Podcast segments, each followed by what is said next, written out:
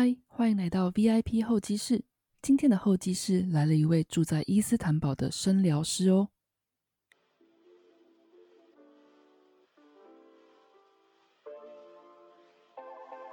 小的时候急着长大，长大了又怀念过往。告别青春的我们，总是得提起勇气，迎击社会、工作、生活发来的挑战，追求自己喜欢的样态之路上。在你失意时，温柔接住你的防护网是谁？声疗师，一个很新的职业，有别于占卜算命以及心理咨商。猫子，一位用自己的声音为迷惘的人梳理烦恼的声疗师。这一集的 VIP 候机室带给你全新声疗师的故事体验之外，也一窥究竟声疗师猫子的精彩人生观。准备好了吗？一起来一趟声音的旅程吧！欢迎来到今天的 VIP 候机室。今天的候机室请到一位非常特别的人哦。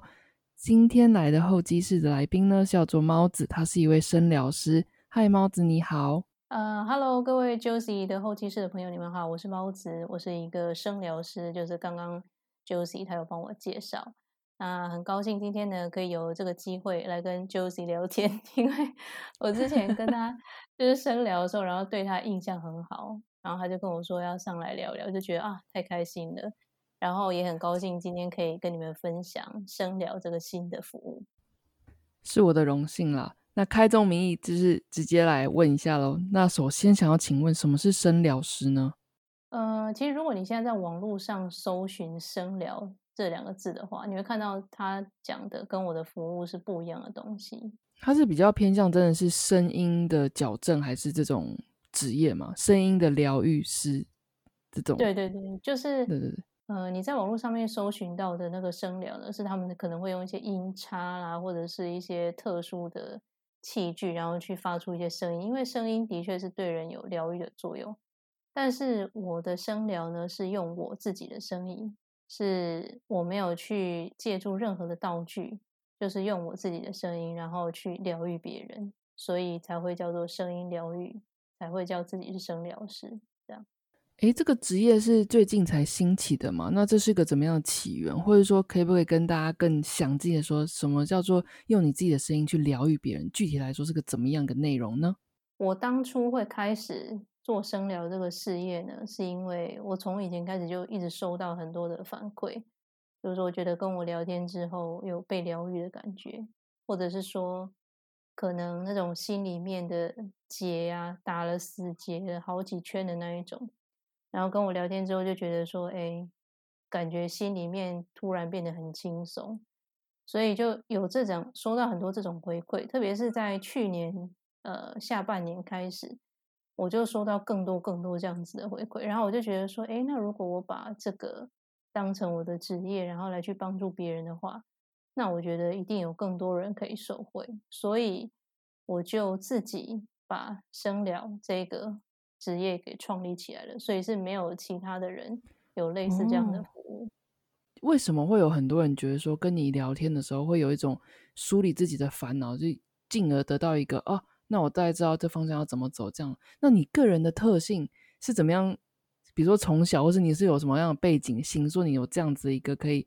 发现说可以帮人家有深聊这样子的一个能力跟技巧呢？嗯，其实我觉得哦，就这个要讲的话，真正要讲话，其实这个能力每个人都有，那只是差别在于说，我跟别人对谈的时候呢，比较不一样的地方是，因为现代人的生活很忙碌嘛，然后因为现在的资讯不是都很发达，所以就是资讯爆炸，对，所以。很多人都会觉得说，虽然人跟人沟通的方式变得很方便，就像你看我们现在距住住的距离这么远，在日本，在伊斯坦堡，我们还是可以这样子去通话。现在虽然这种交流的方式变得很多，也很便捷，可是你会发现说，你内心真正想要表达的声音，跟你内心真正的想法是没有人在意的。例如说，在你的呃，生活当中，你想跟别人讲什么事，你发现别人根本没有在听，对，就资讯发达的同时，其实内心也蛮寂寞。这点就是可能是现代的一个通病吧。对，就是你你发现说你讲什么东西根本没有人要听，然后你真正想要表达的意思也没有什么人在意，你会有这种很深的感觉。那我跟别人不一样的差异在于，就是说，因为我总是非常认真而且全神贯注的去听对方想要讲什么，我不会去在乎我的想法、我的价值观是什么，完全不重要。我怎么想这件事情是不重要的，对方怎么想比较重要。而且还有就是说，对方他对这件事情的感受是什么，比我自己的感受是什么还要重要。也就是说，在深聊的过程当中，我是没有我的。是只有对方而已，所以对方就会觉得说啊，我被完全的接纳了，终于有人可以听得懂我在讲什么，嗯，终于有人可以了解我的感受到底是怎么样，而不是说只是随便的敷衍我而已。对，这个就是最大的差别。那你自己觉得说，你的生疗服务跟呃所谓的一般智商、心理智商这样有什么样的不同之处吗？有很大的不同。你现在如果去网络上面看，或者是你去市面上，你想要找类似的服务的话，大概有两种，一种是透过命理、塔罗牌啊，或者是东方命理的方式，对不对？得到你心灵上的慰藉。然后另外一种就是你刚刚讲的，就是寻找心理师或者是精神科医师去做治疗。那生疗呢的？不同的地方就是说，是把这两个的优点都结合在一起，但是跟这两个是完全不一样的。就是说，如果你走命理的那一块，你会得到很大精神上的慰藉，是因为你感觉有人会先告诉你说：“哎，这个地方前面会有个洞哦，那你走的时候你要小心一点，不要掉下去了。”你就会觉得说：“哦，好像就是安心许多，就会有那种慰藉的感觉。”那如果是传统智商的话呢，它是会用一些心理的技巧，各种不同流派的技巧去告诉你说你应该要怎么样处理你现在的问题。但是呢，生疗是把这两个结合在一起，也就是说，我虽然不会很明确的告诉你说你未来会发生 A、B、C 这三件事情，可是我可以告诉你说你应该要站在哪里，不管你遇到什么情况，你只要站好你的位置，任何事情你都会没有问题。所以我给你的是心灵的慰藉，可是我又同时告诉你，就像心理智商是一样，他会告诉你你应该要怎么办，我也会告诉你你应该要怎么办。可是我又可以给你慰藉，我会告诉你，其实你如果现在站在这个地方，你就会 OK，你就会没事。所以这个是最大的差别。那你会觉得说，怎么样的人会特别需要你这样子的服务，或者是说你这样子的生疗服务适合怎么样的人？其实。每一个人在人生当中遇到的困难，老实讲都差不多。就是说，撇除那一些特别极端的例子来讲的话，其实每个人遇到的困难都差不多。所以，呃，在人生上面，如果只要是任何时候，你觉得你的这个想法或是你的这个心情没有人理解，或者是说你觉得你不知道应该要跟谁诉说，这种时候就很需要生疗这个服务。因为这是一个非常安全的服务，就是我不需要知道你的出生年月日，我不需要知道你的任何讯息，我也不需要知道你的名字叫什么，所以你的个人信息是非常隐秘的，而且我们只会透过声音去呃对谈，你也不需要开视讯，所以你就可以很放松，你完全不需要有任何的压力，所以就是如果你在人生当中感觉很迷茫，然后你没有。任何的人可以去诉说、去倾听你的心意的话，都很适合生聊。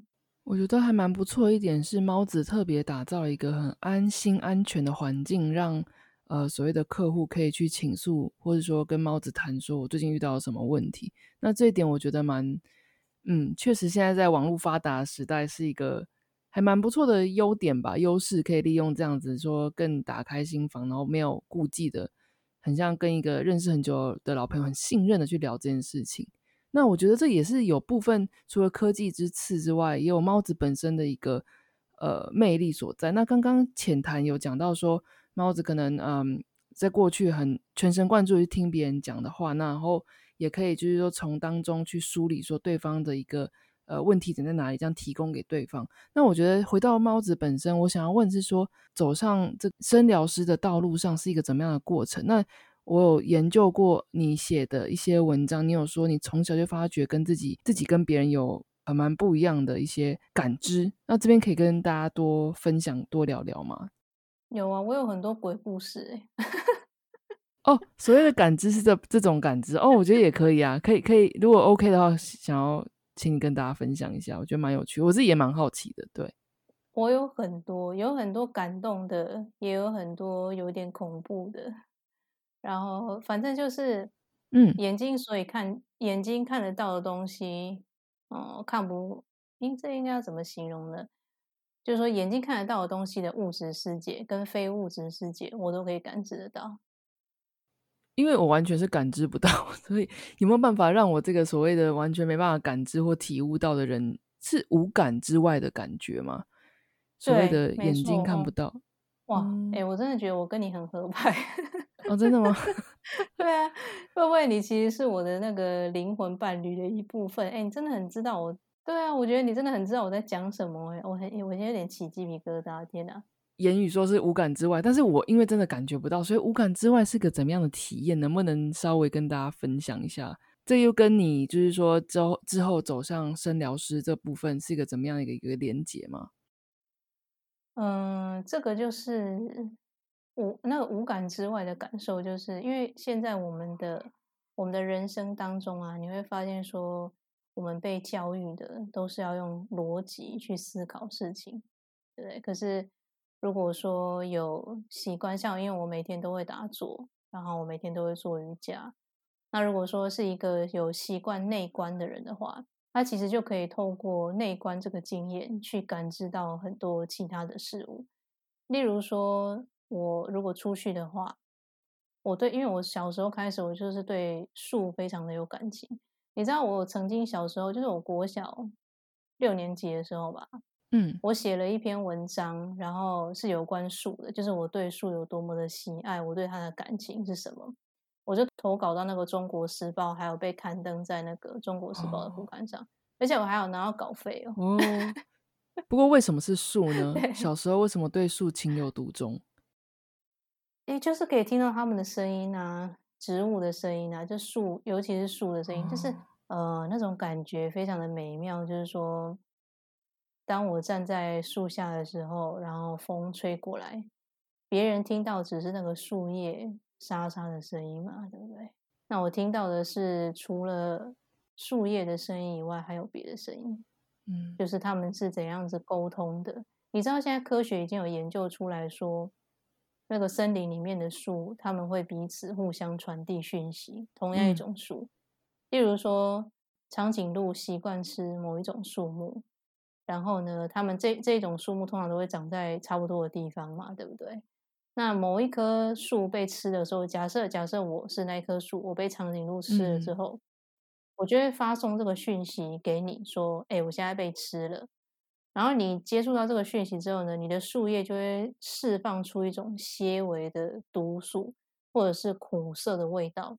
这样子，长颈鹿呢吃完我这棵树之后，它就吃你的时候，它就会吃到那个苦涩的味道。它就不会再吃你了，它会去吃别种树。哦，这是树的沟通。嗯，我感知到就是说，他们彼此之间沟通的讯息，还有就是可能曾经在这一棵，就是如果那棵树活得够久的话，曾经这棵树见证的一些历史，在树下发生的，让他特别刻骨铭心的事。那你听取到的植物啊、花卉的讯息，你是怎么？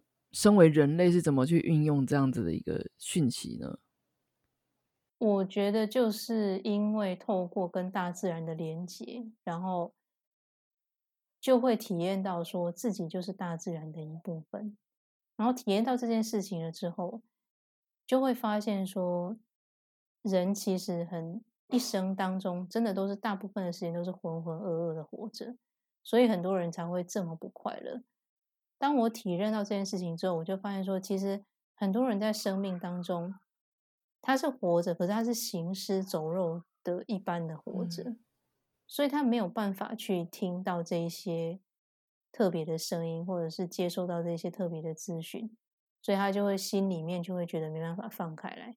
那我认为生疗能够做的是，在浅层的呃浅层的部分呢，我可以先透过帮这一个人他梳理可能过去的一些心结，或者是他现在遇到的一些挑战，让他能够先放开心胸。当一个人放开心胸了之后，他变得快乐了之后呢，他就会开始去注意到他身边的事情，他就会开始去慢慢的去追寻真正的自己。一个有意识去追寻真正自己的人，他对于整个社会啊、整个环境，他都会是非常非常好的。这个是我一个真的是很大的愿景，就是我希望能够透过生疗这件事情，因为我从跟大自然的连接，我了解到说我自己就是大自然的一体。所以我希望把这样子的感觉透过生疗去带给别人，然后让别人也能够活得很清醒、很快乐。他们再把这个能量去带给其他的人，这是我能够希望能够做到的。那你有提到说你在二零二零年开始你的灵修之路，这边也可以跟大家分享一下，这是个怎么样的契机？还有你灵修的内容过程是个怎么样的感受吗？嗯，因为我其实从小时候开始，我不是刚刚就跟你讲说我的。感知就是很不一样嘛，然后有很多各种不同的故事，所以我小时候开始就是常常会一直被说，我需要去修行，然后需要去了解，呃，认真的去做做这些，就例如说打坐啊，或者是说去修行这些事情。我从小时候开始其实就是这样。那因为我从小时候开始就是一直很希望能够寻找那一条真正自由的道路。这是每一个走上灵修之路的人都希望得到，就是他们呢希望能够达到自由。我也是一样，所以我就是这样子。以前以前也是一样，每一天都是我修行的方式就是打坐，然后内观跟瑜伽，还有就是在每一天的生活当中去反省我自己的行为这个部分去修行。其实一直以来，每一天每天做的事情都都是一样的。但是为什么二零二零年那时候是一个契机爆发的契机？是因为因为那时候刚好接触到一个，就是我认为他对我来讲是一个上师啊。就是如果你去 YouTube 上面搜寻的话，你可以搜寻萨古鲁，嗯，就是我刚好接触到他的一些讲的一些东西。然后我就觉得说，哇，这个他讲的内容跟我所体验的完全是非常吻合的。我就觉得说，哇，我终于找到一个，嗯，可以讲得出我内心的感受的人。所以我接触他了之后，我就对修行的那个层次是更上一层楼。就是以以前假设，假设我以前修行的那个力道是可能五好了，那我遇到他的时候就。马上瞬间要升成十，因为他他讲的东西跟我体验的那个层面是一样。你当你感受到有一个人跟你有共鸣的时候，你就会觉得哇，原来这这个世界真的是这个样子的。我之前体会到的都是真的。你自己有所呃所谓的提升成长之后，你把它运用在你的专业生疗师上，这边想要问问说，有没有什么过去帮助的客户的案例可以分享？很多其实。有有一个我印象比较深刻的是，我我这边为了要保护他，所以我就不清，就是不清楚他的故事。反正他就是受到很大的心灵创伤。然后我们从一开始对谈的时候呢，他的那个声音听起来，感觉就是一个内心受到非常大伤害的人。就是你可以你可以很清楚的从他的声音里面听起来，就是他是一个遍体鳞伤的人。感觉就是样那样的一个形象，对，那那经过我跟他讲，因为像这种如果是受伤很重的人的话，不不可能经过一个小时就会好起来，那一定是要经过一段时间，然后慢慢去跟他聊天，慢慢的去就是透过每一次生聊的体验，慢慢去打开他的心房，就可以慢慢从每一次的对话当中，因为我每次生聊都会录音嘛。那你之后再去回放的时候，你会发现说，哇，他第一次讲话的时候，跟他最近一次讲话的时候，那个感觉是完全不一样的，就很像你这这种感觉就很像我帮他把他的表皮上面看起来已经结痂的那些伤口，我先帮他撕开，因为里面已经都化脓了嘛，我先帮他撕开一点，然后把脓挤出来之后，我再帮他上药。你可以看到那样的一个慢慢好起来的过程，我觉得蛮感动的。猫子刚刚有提到说，呃，有些人可能一个小时的疗程就可以帮他梳理，把打结的地方梳理开了。那有些人可能依他的程度不同，那可能会需要几次的一个这样子的服务。那你刚刚有提到说都是需要录音的，那这些都是会给反馈给所谓的客户去听说，哇，你其实已经改善很多这样子了吗？其实那个录音大部分就是存档用，然后我会截录一些可能对别人有帮助的部分哦，OK，然后再把对再把那个来访者的声音变声了之后上传到网络上面跟大家分享。因为我刚刚有前面有讲说那个人生的问题其实都差不多嘛，说不定有些人会透过别人的问题得到一些启发，所以我会分享一部分，然后。就是你刚刚有讲到说，有些人他是需要特别长的时间去对，慢慢的去解开心结，然后慢慢的去了解他的问题在哪里。这的确是这个样子，但是不需要，其实不需要我去跟他们说，哇，你已经改善很多。其实他们自己生活当中，他们都感受。那你刚刚有提到说，像其实一般人的烦恼大概都是差不多的。那已经有你这样比较丰经验丰富的这样很多咨询的经验下来，你觉得？大区块来讲好了，一般人会经历过什么样的烦恼？是你常常咨询到的呢？这个就是那个为什么命理师有些那种不是很厉害的命理师可以骗人，就是这个原因，就这个原因呢？因为人生问题差不多，反正就感情，不然就工作嘛，对不对？不然就是小孩嘛，对，人生遇到问题就是这些而已啊。他其他呃，真的那种比较重大的那种，就像我刚刚讲那种比较特殊的。那当然是另外一回事，但是基本上一般人遇到的都差不多都是那样啊啊，对未来啊，对工作啊，呃，对于感情啊，对于小孩的教养啊，跟公婆的相处啊，那人生不就是这样而已吗？确实，确实。在访谈的之呃稍早之前，你也有说到说，呃，很多人都不太知道自己要做什么，呃进而浑浑噩噩的过生活。那针对这点，我相信也是可能大部分人的一般烦恼。那这边。想要请问说，以以这样比较大概括的去说的话，你会怎么建议？怎么样找到你想要做的事情，不要进而不要浑浑噩噩的过生活？我觉得这个哈可以从两个角度去看，一个就是说，为什么现代人会有这种浑浑噩噩的生活，是因为他们都没有很清醒的活着。嗯。就是很多人会认为说哪有啊，我都很清醒啊，我都知道我自己在干嘛，我怎么会没有清醒呢？可是你知道，听到这里一定会有很多人会这样子，对，呃，想要去反击，对。但是如果有机会的话，放一个隐藏摄影机在你自己的家里，你去拍摄一下自己二十四小时所做的事情。你会发现你在二十四小时当中所做的很多，我可以说百分之九十以上的行为都是习惯或者是冲冲动之下的，嗯，不是那种深思熟虑之后决定说 OK，我今天要做这个这个这个，然后然后你就真的会去做啊？你是你是觉得说啊，反正早上起来张开眼睛就是要刷牙，刷完牙就要洗脸。啊，洗完脸之后就要吃早餐，吃早餐的选择就是火腿蛋饼啊，巴拉巴，就是那一些这样，这是都是习惯性的动作，你知道你你你没有去经过那个思考，习惯的跟清醒的活着有非常非常大的差别。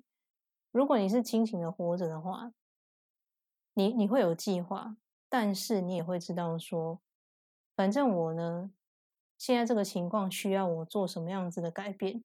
需要我去做什么样子的动作，我就会去做。你不会被那个计划给绑住，你知道你自己该做什么，但同时你也知道说你应该要如何的去应对各种情况的发生，这个是差别。那如果说是冲动性的话，或者是习惯性的话，你就会从你过去的经验里面来去做你现在这件事情。可是你现在在做这件事情，它有可能是随时变化的。如果你一直用过去那种习惯去应对的话，你会发现很多时候是不是那么管用的？嗯，这个是一个很大的差别。那具体来说，你会建议为了不要让自己，就是说各位呃掉入到浑浑噩的生活，你会希望他们怎么样保持清醒的一种方式呢？认真的体验，因为说真的，就是其实刚刚说到。依循习惯去决定事情或什么，其实嗯，maybe 没有什么新鲜感，但是说真的蛮舒服的，蛮舒适，因为不用动脑。那 maybe 有一会不会有一群人，其实就是说，其实我也没有要求，就是说要多去认真的感受生活什么之类。那这样这一类人，难道就一直用习惯去决定事情啊？然后活在经验当中，这样这样子。嗯，我的意思是说，这有点像是一个选择题啊。有的人会喜欢说，哦，天天尝试不同新的料理；有的人是说，那我其实一碗卤肉饭每天吃都可以。那你会怎么看待这样的事情呢？哦，就是你刚刚讲那个，我觉得你这个问题问的很好。这个，你即使我我刚刚说的认真体验生活的意思是说，你要去认真的感受每一个当下。例如说，像我早餐每天也都吃一样啊。哦。可是我可以吃出差别。今天这因为我早餐喜欢吃番茄炒蛋，就是这是我最喜欢的早餐选择。是，对，因为我觉得很方便，然后它又很好吃。好，这这个不是重点啊，就是我每天都喜欢吃番茄炒蛋。但是呢，从一样的料理里面，你可以感觉到不一样的东西。这个就是清醒跟不清醒的差别。我可以吃得出来，在我切番茄的时候，我就会知道今天这颗番茄的差别是在哪里。是这么样子的去感受生活。原来如此。今天这个番茄，对，今天这个番茄的香味跟昨天的香味是不一样的。今天这颗蛋的味道跟昨天那颗蛋的味道是不一样。嗯，你是会察觉出这个细微的差别。所以，这这个认真感受的意思，并不是说我每天都要换新的花样，不是，只是说你认真的感受每一个当下最微小的事情，像。嗯，我们每天都很习惯吃东西，对不对？对啊。可是有人去感谢过他吃的东西吗？嗯，是的，是的。没有，对不对？可是我每次吃东西，我每一次在把那个番茄切开的时候，我都会告诉我自己说，我现在是在杀死这个番茄，所以我一定要把它吃完，而且我会非常感谢，因为没有他就没有我，我就没办法在这边跟你讲话了。对吧？我需要能量嘛，所以如果你跟这个世界的所有事情都是如此深入的连接的话，你的人生是活的是完全不一样的感觉，那种感觉是完全不一样的。嗯，就说依依循习惯生活没有什么不好，我我没有觉得那样不好。可是因为造物主赋予人很多的智慧跟很多层次的感官。如果你没有拿来运用的话，你不觉得有点可惜吗？我是这样想啊，我没有说那样不好，我只是说这是开启你另外一个维度的生活。因为就像现在不是疫情嘛，是啊，对，然后大家不是都要待在家嘛？那你你会发现说，哇，你减少很多外界的刺激之后，这个时候你就会发现说，为什么有些人独处会很痛苦？这个是代表什么嘞？这代表你是一个很糟糕的陪伴者啊！嗯，是不是这样？因为你跟你自己相处，你觉得啊，好无聊。哦。我为什么要跟我自己在一起？不喜欢跟我自己在一起。之前没有那个外出限制的时候，可能觉得无聊的时候，马上可以去找朋友或者出去玩什么。可是现在有一个可以让很多时间让你自己跟自己相处的时候，反而不知道该怎么相处了，是这个感觉吧？对，而且就是逼迫你跟自己相处，逼迫你跟自己相处之后，你就会发现说，哇，原来我是这个样子。这个时候，如果说你本来就是已经很习惯，呃，就是有像我刚刚讲的清醒的活着的话，其实在家里或者在外面跟别人在一起，跟谁在一起，对你来讲没有什么很大的差别。你自己你也可以很快乐，你跟别人在一起你也很快乐，不管怎么样，你都可以很快乐。其实都是一样的，因为你的快乐是发自于你的内心，不是因为你跟这个人在一起感到快乐，或者说不是因为你吃了什么东西美食感到快乐，不是因为外在这些东西触发，而是你发自内心的。啊，这个是只有你认真的体验生活，你才有办法去感受到。那这边我有个想要请教的问题，你刚刚提到说是认真。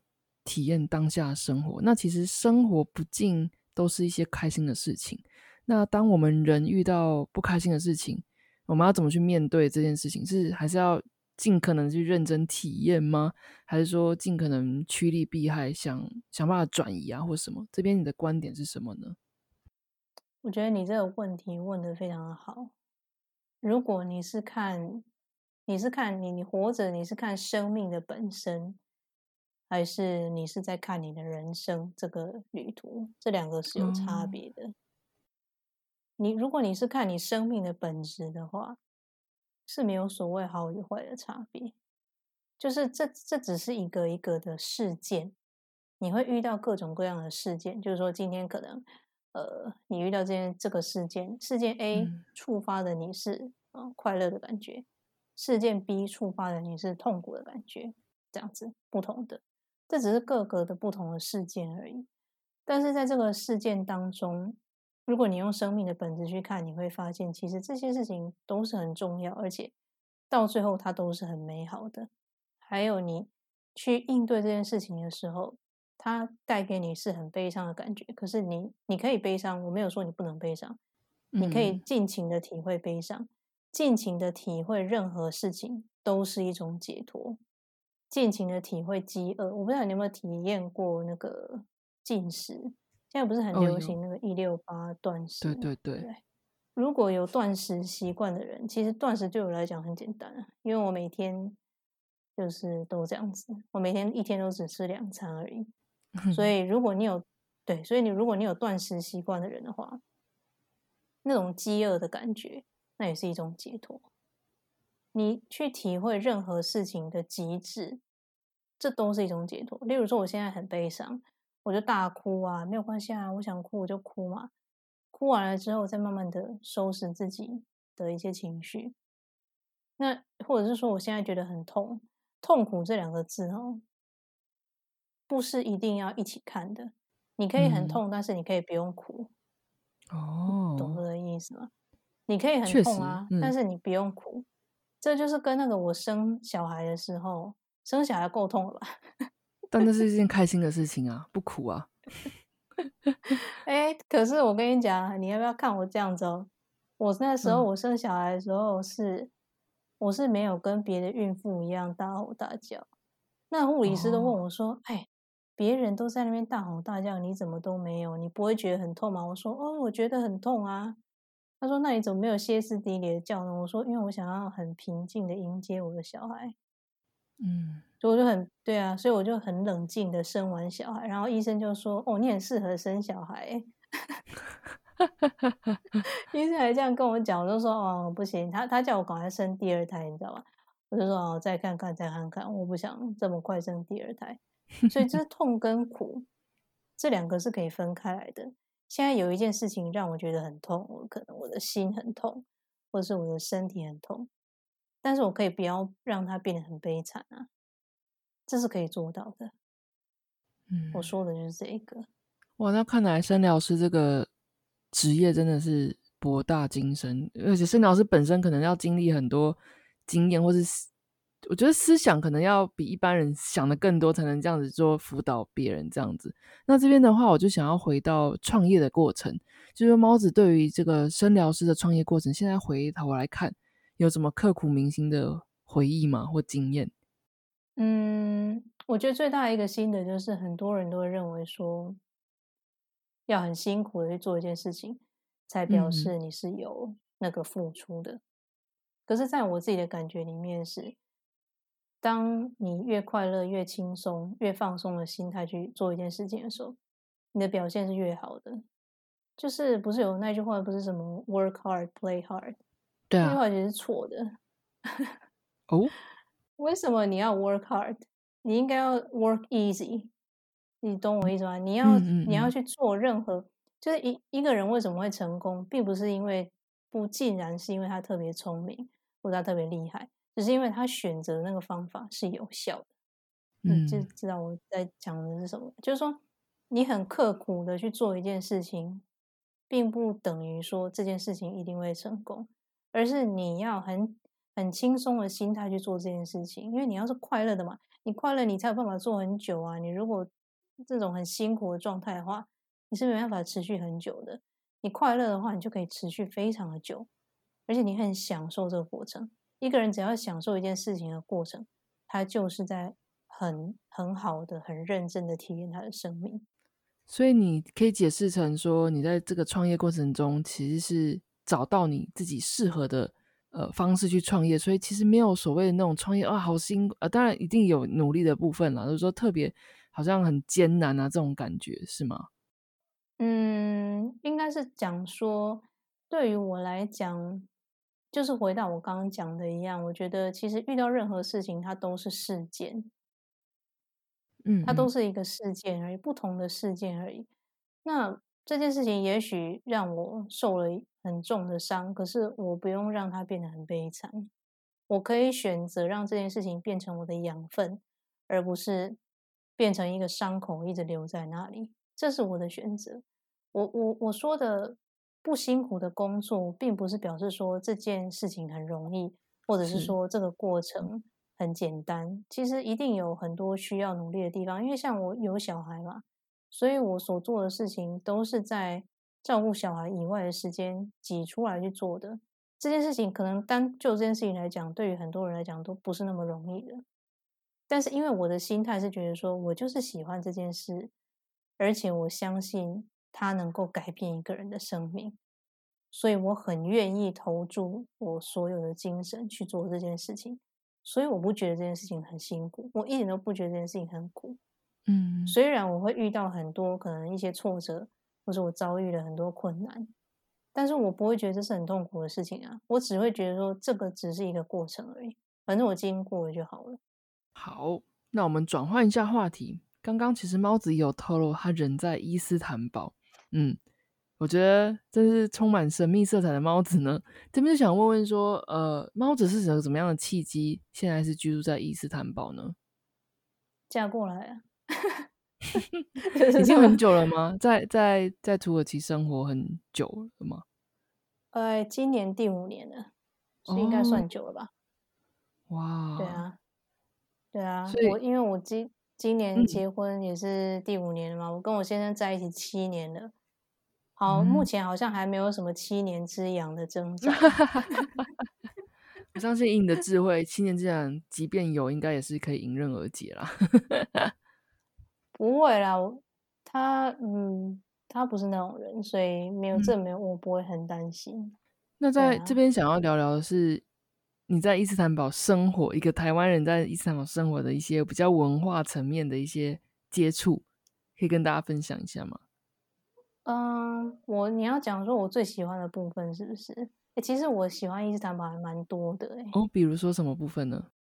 哦，比如说最好的一点就是他们很爱护猫咪啊，就是哦，对，猫子听名字就知道特别喜欢猫咪。那伊斯坦堡这边为什么是什么起源会对猫咪特别友善呢？哦。呃，因为那个在穆斯林的信仰里面，我不是说所有的穆斯林啊，因为我也知道有一些穆斯林可能对动物不是那么友善，但至少我看到在，呃，是说真的，土耳其的猫咪真的生活非常幸福。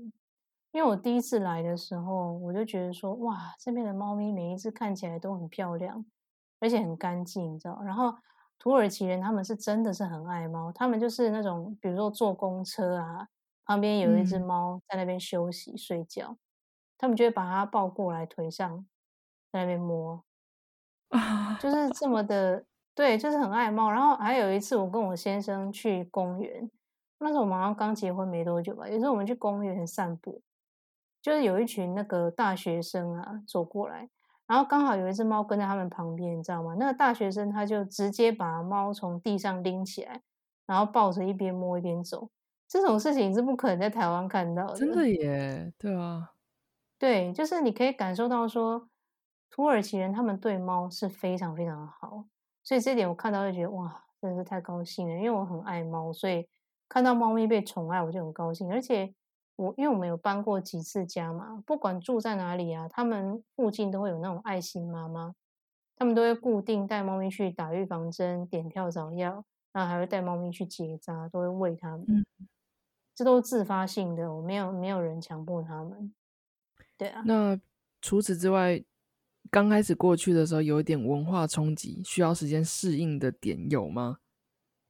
文化冲击很多啊，其实因为异国婚姻很困难，因为毕竟两个人是来自完全不同的背景嘛，所以我每次都会跟我先生，我们两个人，你知道，我自己我之前有分享过，就是因为上个礼拜我们家呃楼下有人就是来跳舞要迎娶别人，邻居某一户邻居，我不知道是谁啦，反正我们就在中庭那边看，就我们在那个楼阳台那边看中庭，看他们在跳舞，然后我就跟我先生讲说啊。他们呢，结婚没过多久之后会不会后悔？像我们两个人结婚互相折磨，我就跟我先生开玩笑，对啊，我就说我们两个人婚姻是互相折磨，我们两个人都会常常这样开玩笑，因为婚姻就是一个你知道很大的修行，尤其是那种文化差异很大的时候，真的就是不讲别的，因为像我饮食上面我已经很还好了。因为我对食物就是比较没有什么很大的执着，但就是土耳其的饮食大概是怎么样？哦，土耳其饮食吗？土耳其饮食就是很简单，就是那个番茄、番茄糊，然后还有洋葱，就这样。你只要有三样东西，你就可以把任何东西做出土耳其料理的味道。我是常常这样的取笑我老公，他说：“哎，我跟你讲哦，我今天要那个做一道新的菜，因为我家做菜都是我老公在做。”然后我就说哦好啊，反正就是要先放番茄，然后番茄糊跟 洋葱嘛，对不对？然后他就会觉得我很机车。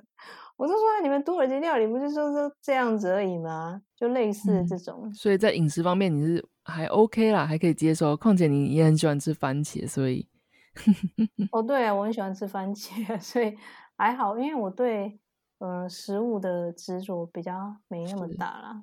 对啊，我觉得还 OK，这这是可以适应。我觉得比较难的地方是一些呃价值观的部分吧。就例如说，像我先生其实已经很好了，但是很多土耳其的男人呢，他们还是比较大男人主义，而且他们是那种根本不可能会帮老婆忙的，对，他们是那种的。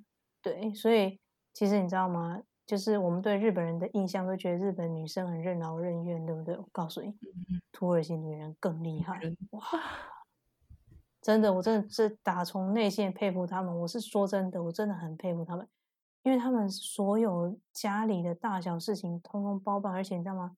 他们没有任何一句怨言，真的，他们没有任何一句怨言。他们生活当中是都是在为了家人、为了老公、为了小孩而服务。非常伟大，我真的佩服，真的佩服他们。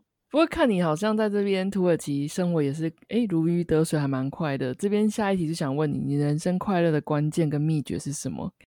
人生，我我你知道吗？你你问这个问题，我就觉得很可爱。我当初，然后你要问我这个问题，觉得。其实我人生快乐的关键，我刚刚就分享过了，就是用心体会每一刻，因为我知道我可能每一刻随时都会死。很深刻的体会到，说我随时都有可能会死，所以不管什么事情，我都要去用心的去体会，不管多小多普通的事情，只要我用心体会，我就可以体会到很多不一样的东西。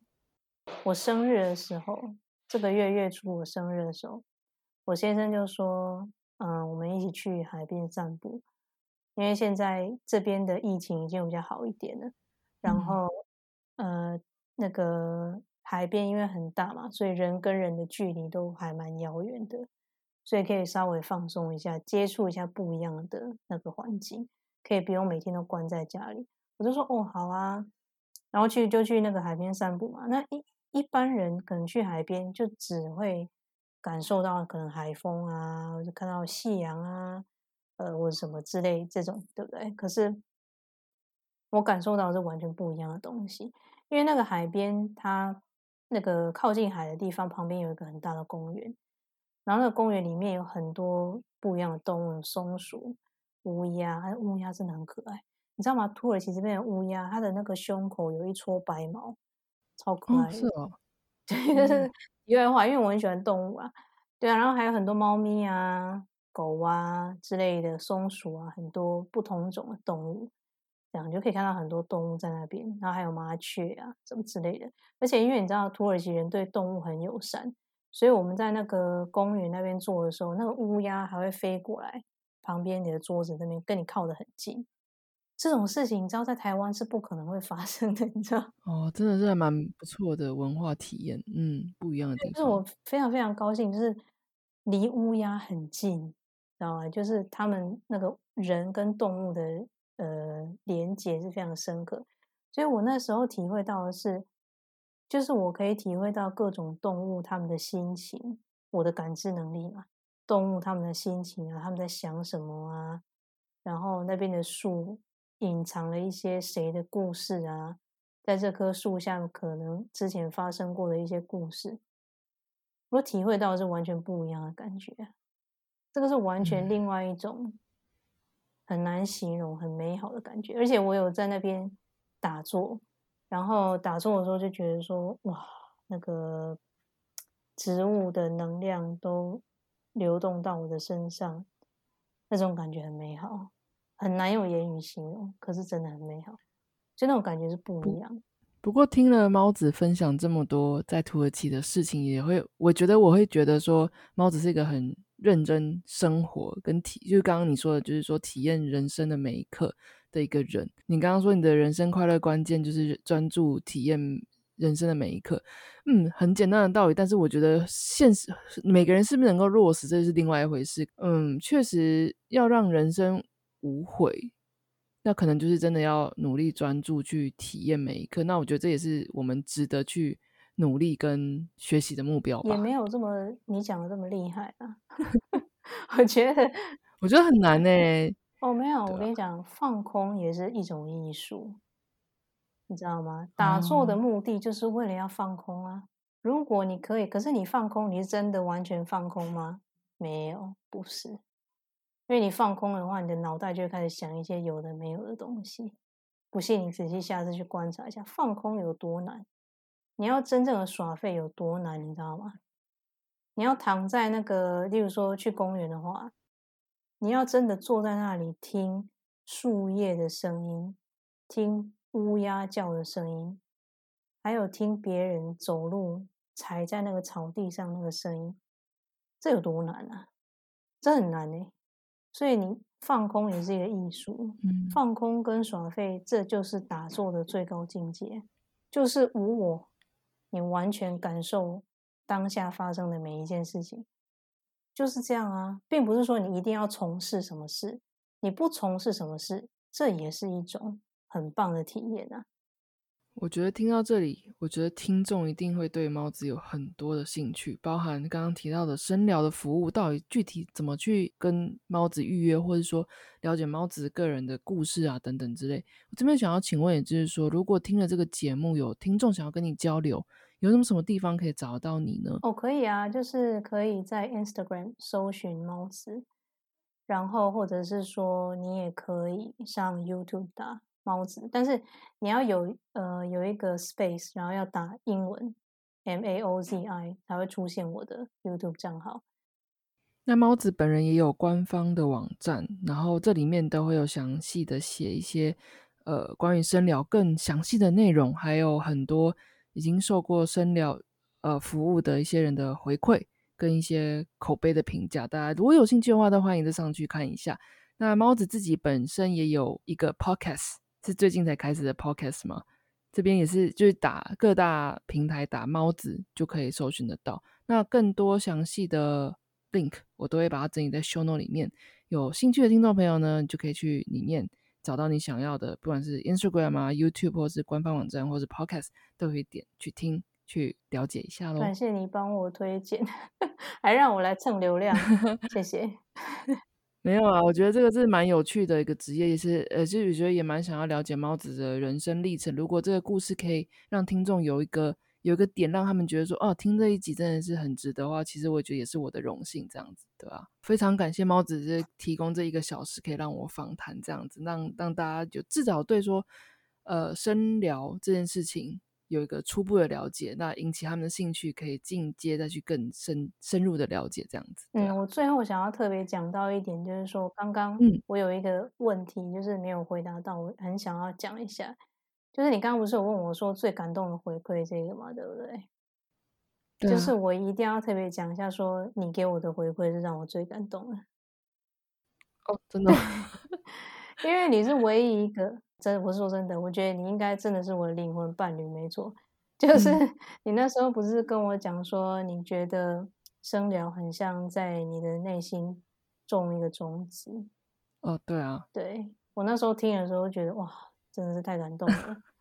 就是既然有人能够这么精准的讲出来我的想要做的事情是什么，因为我很喜欢树嘛，我刚刚也有讲到。然后我的其中一个要做的事情就是说我想要把我那个生疗赚来的费用呢。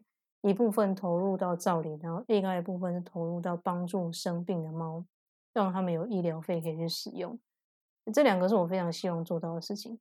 嗯，那造林的费用呢，要筹筹集不是那么容易的，所以我现在只能做一些小的，就是透过别人别人已经在做的团体，然后去捐钱这样。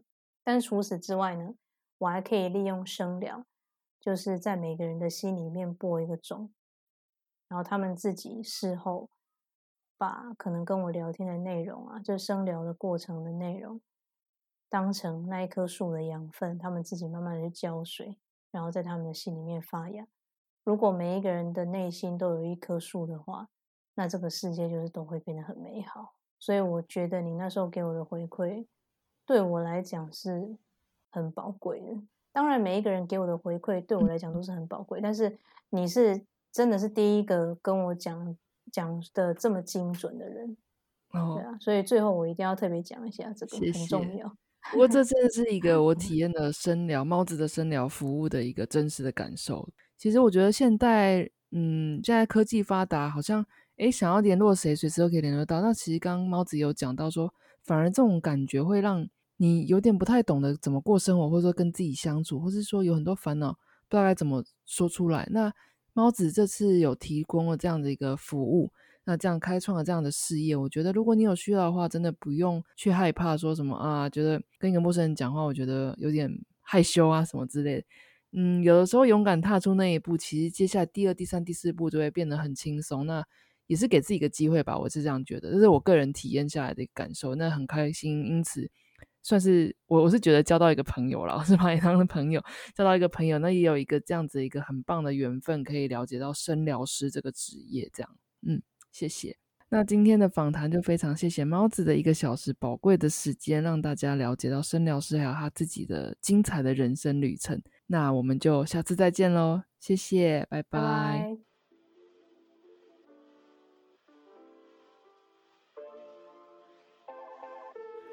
这一集的访谈你还喜欢吗？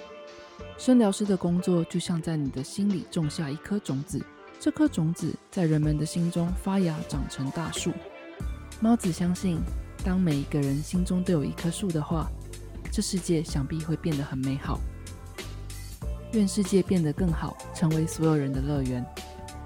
如果你进一步想了解猫子的生疗服务或是故事，欢迎点击资讯栏里的链接。最后。谢谢你听到这里，能用我的声音陪伴你是我的荣幸。那我们下次再见喽。